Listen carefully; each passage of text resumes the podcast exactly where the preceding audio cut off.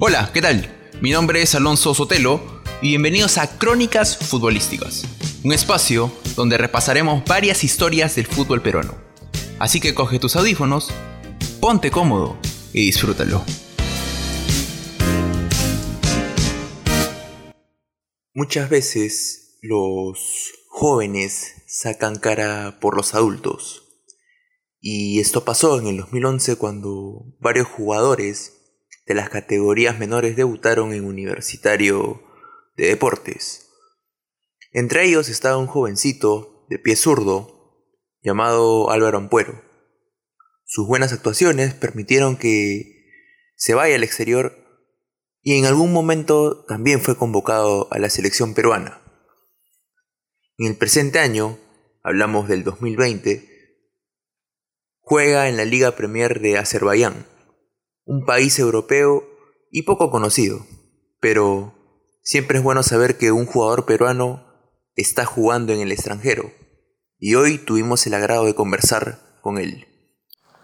Bueno, Álvaro, eh, ante todo, muchas gracias por estos minutos que vamos a conversar.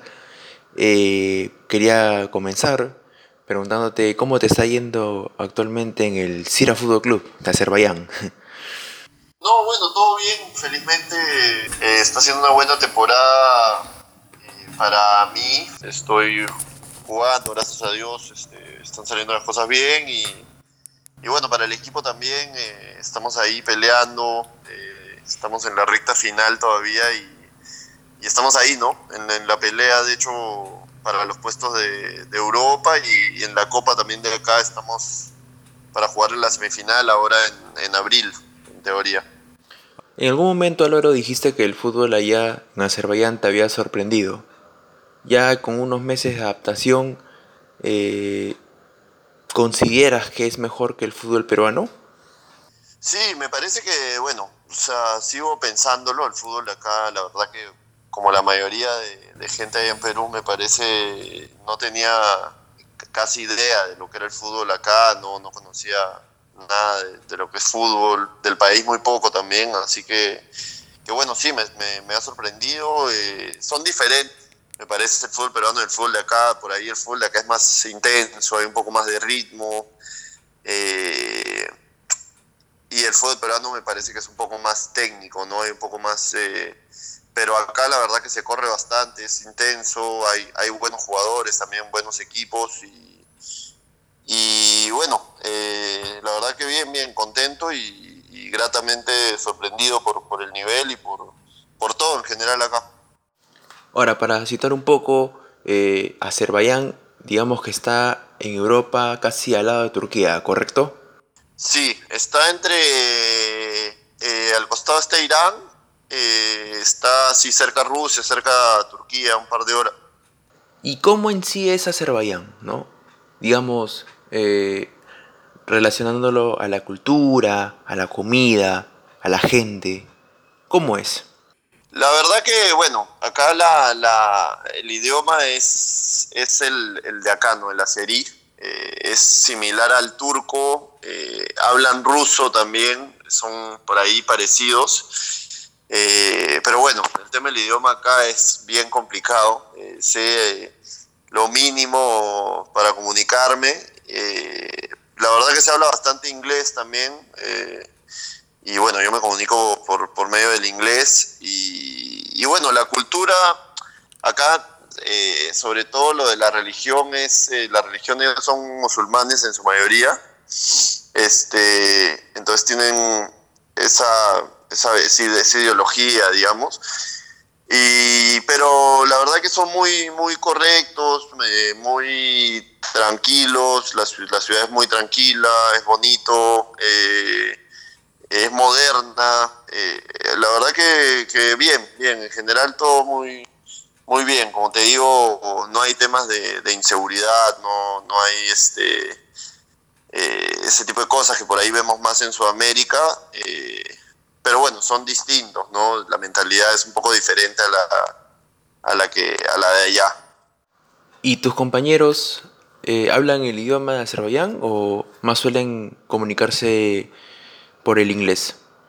Eh, los de acá hablan o sea, los azeríes, que vienen a ser la, gente de Azerbaiyán, hablan sí más eh, su idioma, por ahí un poco, poco inglés, pero bueno, en mi equipo somos como 11 extranjeros también, así que, que la mayoría son de Europa, eh, eh, hay algunos de Serbia, de Rumanía, de Francia, de, de África también hay algunos, este Así que ellos sí, la mayoría hablan inglés y nos comunicamos por ahí y además tenemos un traductor en el equipo que habla inglés y español. Así que, que la comunicación en verdad se, se, facilita bastante por ahí. Ahora, si bien es cierto que hay un traductor eh, dentro del equipo, igual es eh, que importante es el idioma, ¿no? Cuando juegan, cuando entrenan en sí. Sí, sí, de hecho... Eh, sobre todo en la cancha y, bueno, con el entrenador que también es de acá, eh, hay, que, hay que tratar de, comunicarse rápido, sobre todo en los partidos, ¿no? Este, pero la verdad que se maneja bastante bien.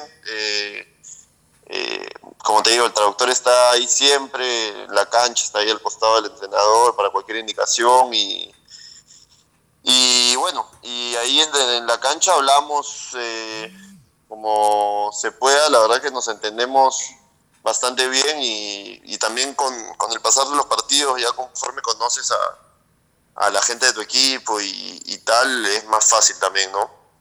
Ahora, ¿llegaste a tener una experiencia media rara, un poco inédita en tus primeras semanas en Azerbaiyán? ¿O todo tranquilo, todo normal? Eh, bueno, a ver, como te decía acá, de hecho las costumbres son eh, poco diferentes a las de a las de allá. Ellos son bien, bien, no sé cómo decirte, respetuosos, son ese tipo de cosas, este, y bueno, hay costumbres distintas, ¿no? Que uno tiene que, eh, bueno, no sé, ellos rezan bastante, ¿no? Por ser, por el mismo hecho de ser eh, musulmanes, ellos tienen horas de, de rezo, entonces a veces, por ejemplo, en los partidos al medio tiempo les toca, es, su momento de rezar y ellos por la misma religión que es, que es bastante estricta, digamos, y ellos son muy apegados, este, eh, a veces en los medios tiempos rezan, ¿no? Eh, y de ahí ya queda un, un, lapso chiquito como para, para dar las indicaciones, todo eso del entrenador, porque acá la mayoría, como te digo, son, son de esta religión, entonces de hecho, es una de las cosas que, yo no había visto y no había vivido y, bueno, lo viví por primera vez acá. Ah, mira, qué curioso, ¿no? Eh, porque a pesar de que, digamos que hay un tiempo reglamentario entre el primer y el segundo tiempo, eh, digamos que es, por lo general es aprovechado por el técnico para hablar, ¿no? Pero digamos, ¿cuántos minutos son los que rezan? Sí, rezan aproximadamente 10 minutos por ahí. Eh, pero sí, o sea, hay días también que, ellos, no sé, por ejemplo, al mediodía tienen que ir a, rezar y, y, bueno, el entrenamiento y todo lo acomodan en base a, a, eso, ¿no? Entonces, eh, como te digo, esto acá se mueve bastante en base a la, religión, pero, también por, la misma religión es que son bien respetuosos, que acá no hay nada, hay cero cero robos, cero problemas en las calles y eso por, el tema de la religión. Porque son bien, bien apegados a eso. ¿Y en tu caso tú también te unes a las oraciones o solamente digamos que te apartas y los miras nomás? No, no, nosotros no, los que, los que no somos de esa religión, eh, no, no, o sea, cada uno tiene, tiene su religión acá, pero, pero ellos sí, sí siempre tienen que cumplir con, eso, digamos, ¿no? Y respecto al fútbol peruano, Álvaro, ¿tú extrañas o estás bien allá en Azerbaiyán? Sí, me siento bien acá, la verdad, ha sido una, buena experiencia, nueva y buena experiencia, ¿no? Para mí. Eh, es, eh, como te digo, diferente al fútbol de allá, pero también se extraña, ¿no? El fútbol peruano también tiene su, su encanto. Acá por ahí el tema del público es un poco bajo, no va mucha gente a los estadios, este, es otro ambiente, pero eso sí se extraña y, y bueno, ahora por ejemplo que hace poco estuve viendo el clásico o partidos así, eh, eso sí se extraña, ¿no? Pero, pero bueno, como te digo, es una nueva experiencia que me tocó vivir, una experiencia diferente y, bonita también en algunos, en algunos sentidos, pues, ¿no? Hablabas del clásico y cuando hablamos del clásico es innegable hablar de Universitario Club donde debutaste en primera división y donde en algún momento te tildaron como el sucesor de Juan Manuel Vargas, que bueno, fue un, honor, ¿no? En su momento. Sí, bueno, este, siempre se da así ahí en Perú, ¿no? Este, eh, por ahí te tratan de, asemejar con otro jugador y eso, pero sí, o sea, de hecho también me tocó vivir eh, una etapa, sobre todo la etapa inicial en la U, muy, muy bonita y y, bueno, eh, también ahí me, desde acá y desde donde estoy trato de, seguir a ver cómo le va al equipo y, cómo está, como te digo, eh, el, último que vi fue el clásico y, y, bueno, siempre estoy siguiendo a la U y el campeonato peruano que también me gusta verlo y seguirlo, ¿no? ¿Tú cómo llegas a Universitario, Álvaro? Yo llegué por, por una prueba. Eh, porque yo jugué, jugaba un campeonato escolar, eh, ahí me vio un agente de la U, un dirigente de la U y, bueno, me, convocaron, me, pasaron la voz para esta prueba y me probé, yo tenía como 15 años y, bueno, de ahí quedé, hice menores ahí y, ya después me jugué reserva y, ya me, subieron al, al, primer equipo, pues, ¿no?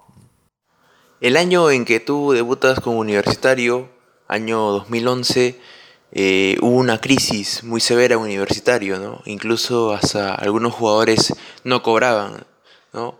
¿Y cómo tú pudiste eh, sobrellevarlo, no?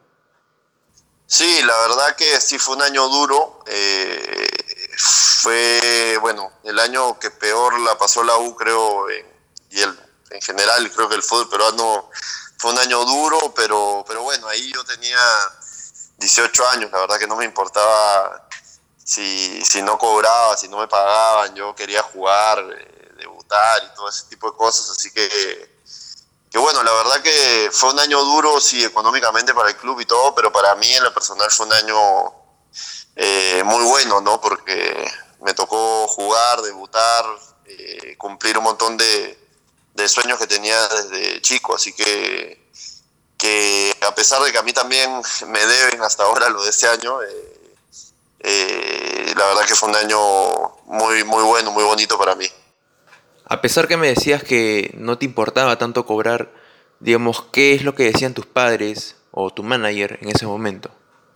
No, me, la verdad que, que todos sabíamos que era un año duro, es más, eh, ahí yo me acuerdo que hasta en un momento eh, tuve una propuesta de un equipo que en ese momento tenía, tenía plata y, y, me, iban a pagar y todo, y, pero como te digo, en ese momento a mí yo quería jugar, eh, debutar, jugar en la U, debutar en la U y todo, así que, que la verdad que lo económico, si bien es cierto, era importante y yo era muy, muy joven y me ayudaba también, eh, mi prioridad era esa, pues, ¿no? Me enfoqué en lo, deportivo y, y la verdad que lo otro, si bien como te digo, también me debían y todo, este, lo dejé en, un segundo plano en ese momento.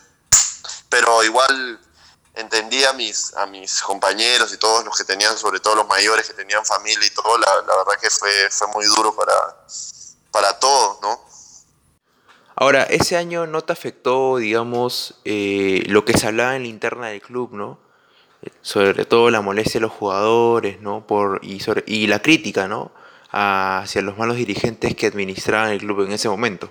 Es que sí, sobre todo me acuerdo que ese año eh, lo, lo, malo por ahí no era que, que no había, bueno, era, era malo también, pero era malo que no había plata, pero lo malo era que nos decían me acuerdo que nos decían, nos prometían cosas y, y nos decían, no sé, tal día se va a pagar y, y, no pasaba y te volvían a decir lo mismo.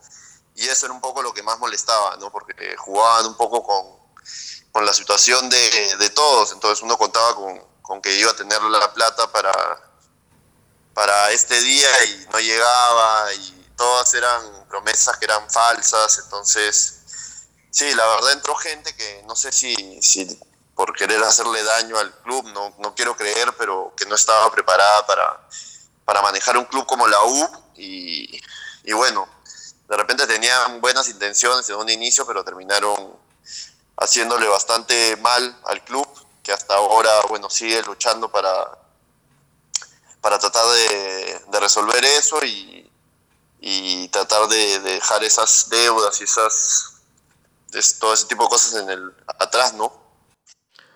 ¿Te afecta lo que vive la U hoy en día en temas administrativos?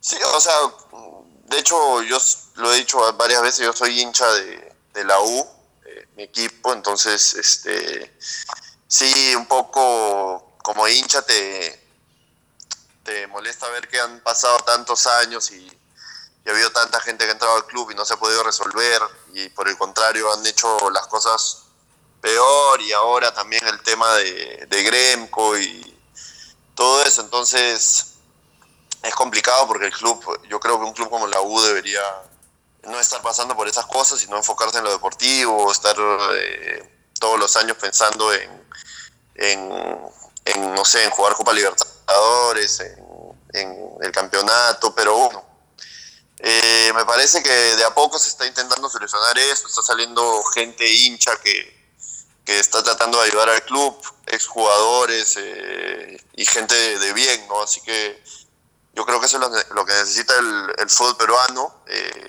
necesita bastante apoyo de eso y sobre todo la U y, los equipos históricos que están pasando por este tipo de situaciones también. Ahora, en el 2011, así como también eh, hubo cosas malas, también hubo cosas buenas. Y una de esas fue eh, cuando ustedes, los menores, ganan la Copa Libertadores Sub-20.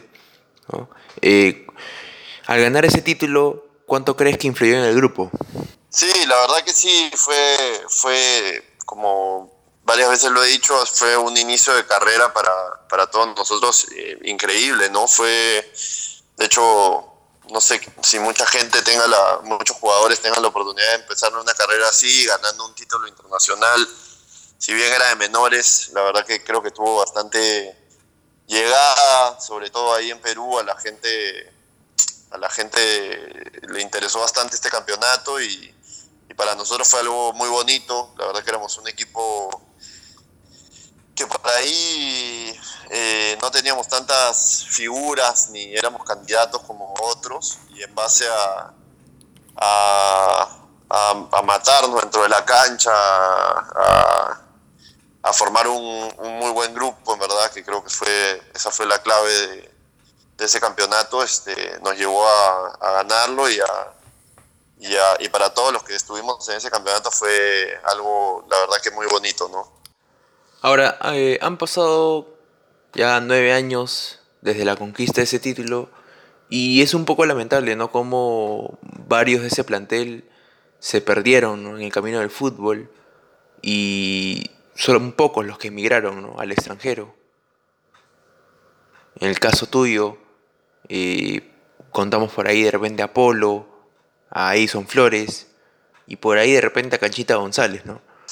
Sí, bueno, es, eh, es así, el, este tema del fútbol es así complicado, hay, cada caso es, es, diferente, ¿no? Hay, algunos de repente han tenido eh, lesiones fuertes, eh, algunos les han faltado oportunidad, porque la verdad que, que sí era un muy buen plantel, pero no es fácil tampoco eh, mantenerse o mantener un nivel en esto del fútbol todos los años. Eh, siempre hay situaciones que, bueno, son difíciles, ¿no? Para cualquier futbolista y, como te digo, el tema de las lesiones eh, o de repente falta un poco de suerte a veces.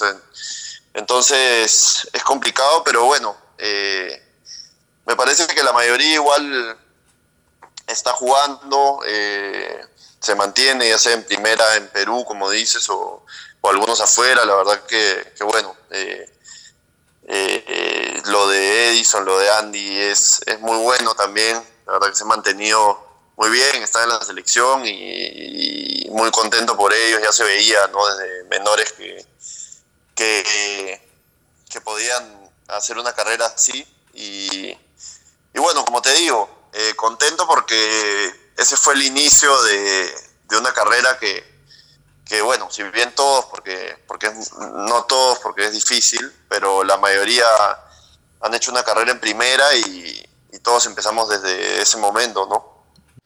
Ese día que ustedes eh, ganaron la Copa Libertadores Sub-20, las cámaras de, del canal que transmitió el partido mostró cómo el camerino era una fiesta total, de hecho. Sí, eh, felices, de hecho, por, por todo, no, no lo podíamos creer, era un momento, hasta ahorita me acuerdo que, que bueno, era un momento increíble, me acuerdo que nos llevaron a, a un chifa, nos llevó Pacheco, el presidente de la U en ese momento, comimos ahí, cenamos entre todos, eh, y bueno, estuvimos ahí comiendo, hicimos una reunión entre todos los del equipo. Este, la verdad que fue muy bueno, pero, pero bueno, fue ese día nomás. Y a la semana siguiente teníamos que volver a, a entrenar y todo, porque seguían los campeonatos, ¿no? Los de reserva, los de primera y, y todo. Así que, que bueno, en ese, ese día la verdad que se festejó mucho y, bien, pero, pero ahí nomás me acuerdo que teníamos que, me acuerdo que es más, ahí mismo nos llamaron a tres o cuatro para, para ir a hacer una mini pretemporada con primera y, ahí el lunes teníamos que presentarnos, así que, que no, no hubo mucho tiempo tampoco.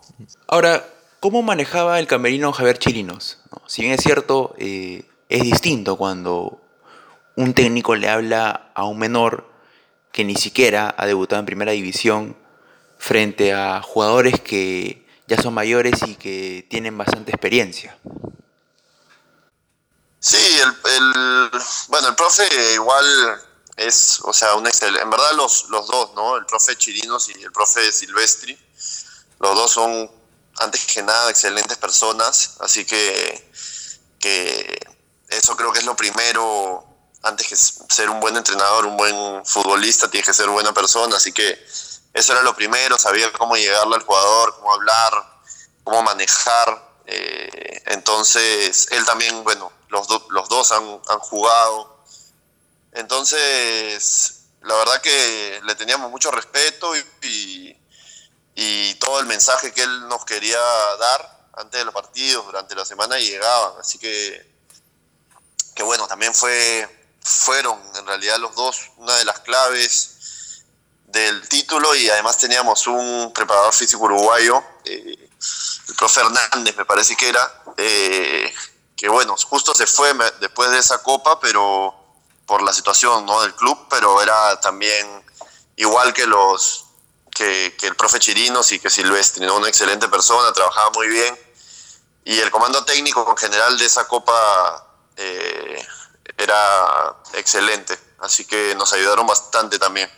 En algún momento dijiste que Chepo del Solar era un técnico que tenía demasiado respaldo por tu parte e incluso te solicitó en varias veces, ¿no? Por ejemplo, en la San Martín y en tu vuelta universitaria en el 2014. ¿Cómo nace esa confianza con Chemo? Sí, la verdad que eh, que, bueno, con Chemo, sí, desde, desde que empecé, bueno, él fue el, que me, el entrenador que me hizo debutar. Eh, y bueno, siempre uno tiene por ahí como que un técnico que todo futbolista creo que tiene un técnico que le, tiene confianza y, y, bueno, te tiene en cuenta siempre. Entonces, eh, a mí se me da, se me da eso con Chemo. Chemo es es, de parte de los dos, ¿no? A mí me gusta, la verdad que, que es uno de los mejores técnicos que, que, he tenido en mi vida, siempre lo he dicho, me, me, gusta cómo trabaja, cómo son sus proyectos, su manera de trabajar. Y, y bueno, la verdad que siempre lo, lo tengo ahí eh, como opción, ¿no? Donde esté, siempre, siempre voy a estar ahí, si me llama siempre lo voy a tener como alternativa, porque, porque la verdad que como te digo, con él siempre me he sentido muy bien eh, por ahí en la segunda etapa de la U hubieron algunos problemas, yo me lesioné mucho, este, no jugué mucho, pero de ahí la verdad que, que, en la primera etapa de la U, ni qué decirte, me hizo debutar y jugué bastante con él y, en San Martín también me ayudó, después de esa etapa en la U, de la segunda etapa, me ayudó a, volver a jugar, a volver a, a mi nivel, me parece que fue, fue un año muy bueno ese con Chemo en San Martín también. Y, y bueno, eh, como te digo, yo siempre que, he estado con él eh, me he sentido muy bien, ¿no? Actualmente Chemo del Solar es técnico de César Vallejo. ¿Te llegó a llamar para que formes parte de esta temporada? Hablé, hablé con él en alguna oportunidad, eh, pero yo estoy, estaba acá, tengo el contrato acá, la verdad que estoy, estoy bien acá, si bien el, el contrato es por un año, estoy bien, así que, que bueno, eh, no, no, era el momento, pero, pero siempre es, este, como te digo, una opción y siempre que, que quiera también contar conmigo, yo siempre voy a tener esa opción, ¿no? Ahora, cuando volviste a la U en el 2014, noté que muchos hinchas te empezaron a criticar por lo mismo que no vieron al mismo Álvaro Ampuero que en algún momento debutó en el club.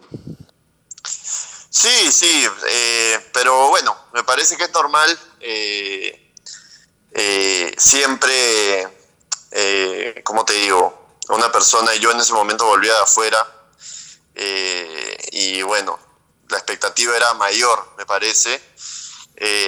no, no se me dieron las cosas, la verdad, en la segunda etapa en la U. Como te digo, empecé jugué tres partidos y, me, tuve la primera lesión.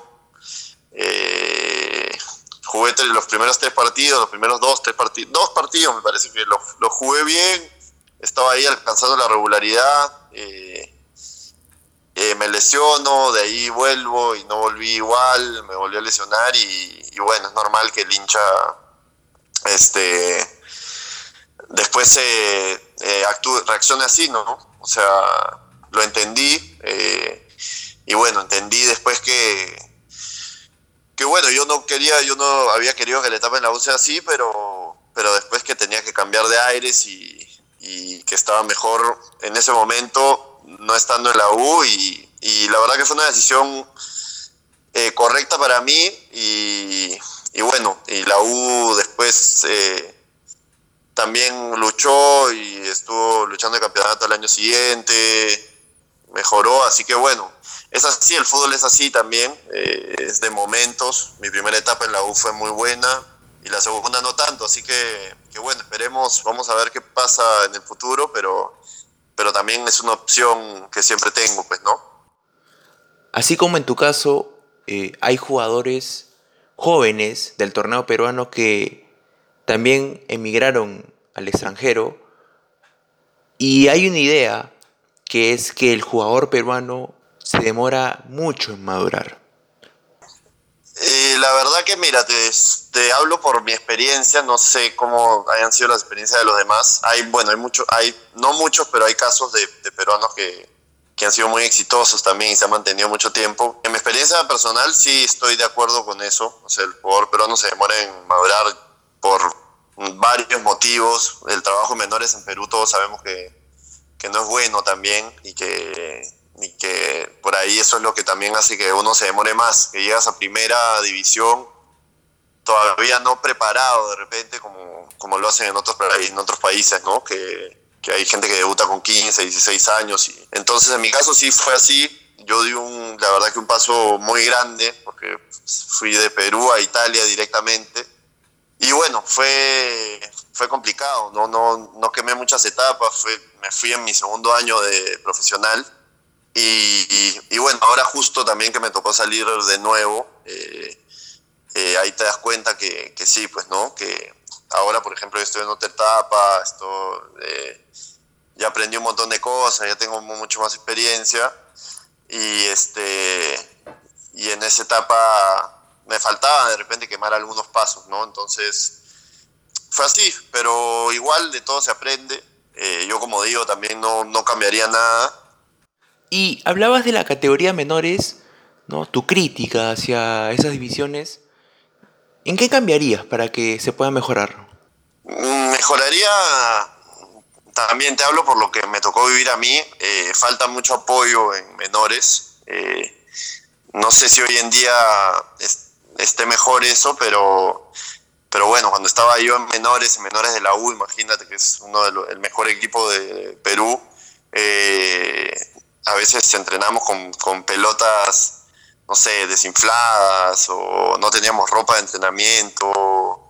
Eh, faltaban cosas que son básicas, ¿no? Para, sobre todo en esa etapa, en la etapa de menores, que es donde los clubes deberían invertir mucho más y apoyar mucho más, porque, porque al final si vendes eso es, mejor para el club y para todos. Pero, pero pasaba eso, teníamos muy buenos entrenadores, había muy buenos futbolistas y, y por ejemplo, sí, o sea, no había poco muy poco apoyo y, ya a veces habían jugadores que, que eran muy buenos eh, y se tenían que terminar yendo por la falta de apoyo y, y ahí ya, no sé, no desaparecían o era complicado. Entonces faltaban muchas cosas que, que bueno, espero que, ahora, la verdad que no estoy tan al tanto, pero que ahora hayan, hayan mejorado, ¿no?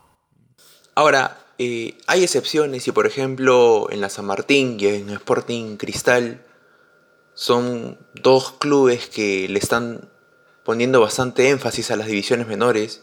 Incluso tú que has jugado ahí en la San Martín, has sido consciente de, la importancia que se le da a los chicos cuando ya empiezan a debutar en primera división antes de los 20 años.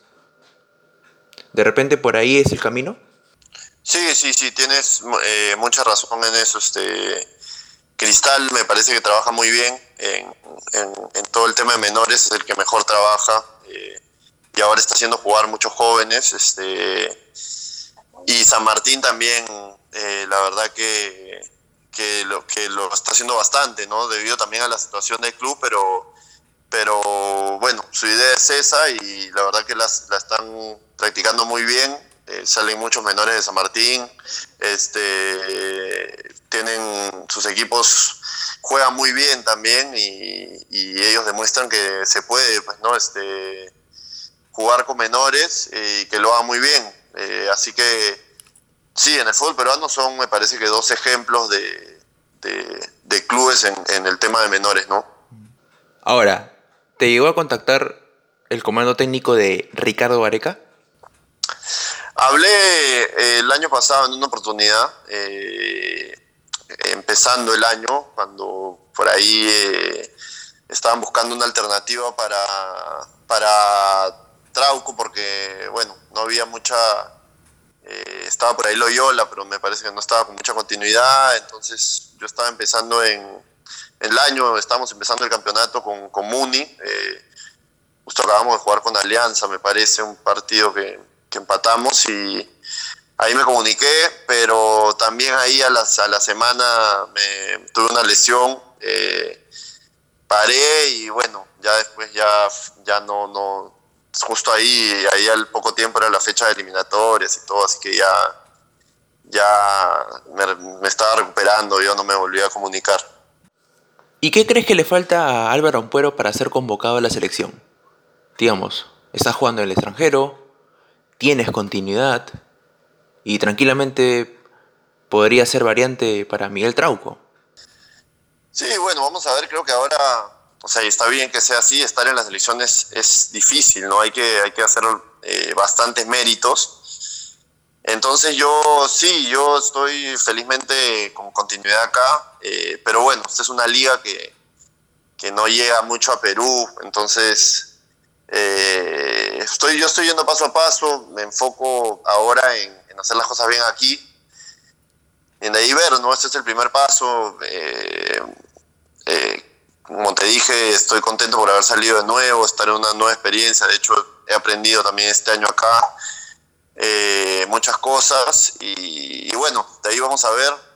la idea es seguir creciendo, seguir siendo regular también, porque eso suma bastante y, bueno, esperemos, ¿no? Yo trabajo para, para eso todos los días, no, no me vuelvo loco tampoco, pero, pero de hecho sí trato de hacer las cosas pensando en que, en que haciendo las cosas bien algún día de repente te, ya se da todo eso por mérito propio, ¿no?